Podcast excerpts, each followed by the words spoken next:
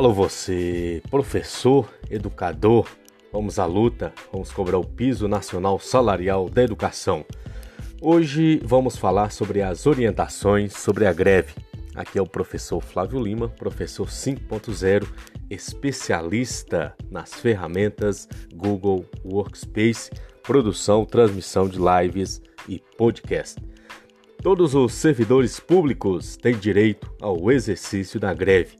Esse direito está expresso na Constituição Federal no artigo 37, inciso 8.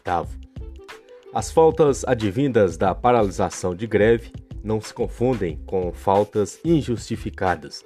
Em outras palavras, as faltas greve não estão sujeitas à aplicação de sanções administrativas e não podem levar os servidores à demissão, suspensão, repreensão ou qualquer outra penalidade administrativa. Desse modo, nenhum servidor efetivo, contratado ou qualquer natureza pode ser punido pelo simples ato de participar da greve, até porque o Supremo Tribunal Federal, o STF, entende que a simples adesão à greve não constitui falta grave. O STF tem a súmula 316. A simples adesão à greve não constitui falta grave.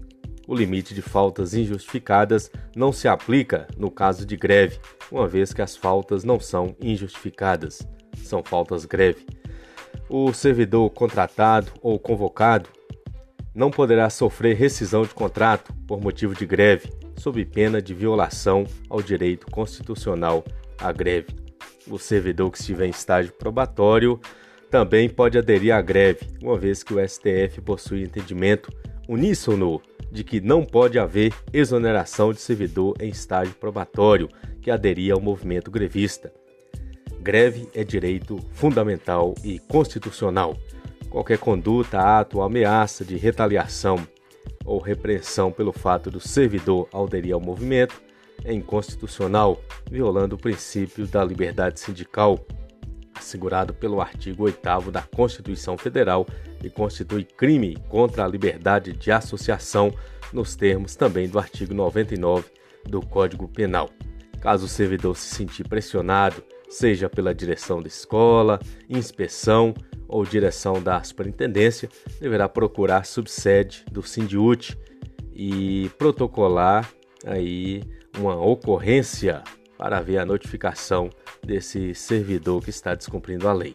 Ressalta-se que o servidor que sofrer qualquer ato de discriminação, retaliação ou punição durante ou após o movimento de greve pode ser considerado vítima de assédio moral, conforme Lei Complementar 116 de 2011, além de outras medidas cabíveis.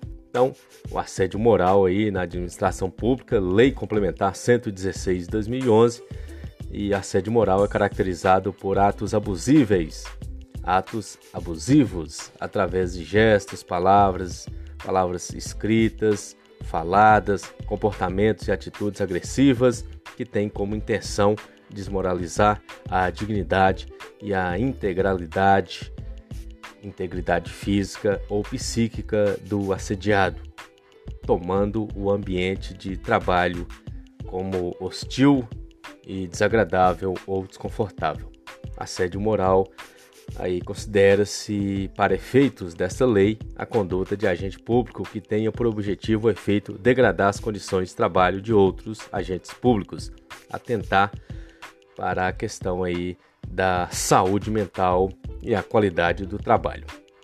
Na maioria dos casos, o agressor está em uma posição de liderança, enquanto o profissional assediado ocupa um cargo de subordinação, o que facilita a prática de manipulação ou de humilhação. Vamos lutar pela greve, vamos lutar pelo salário mínimo do professor, pelo piso nacional salarial da educação.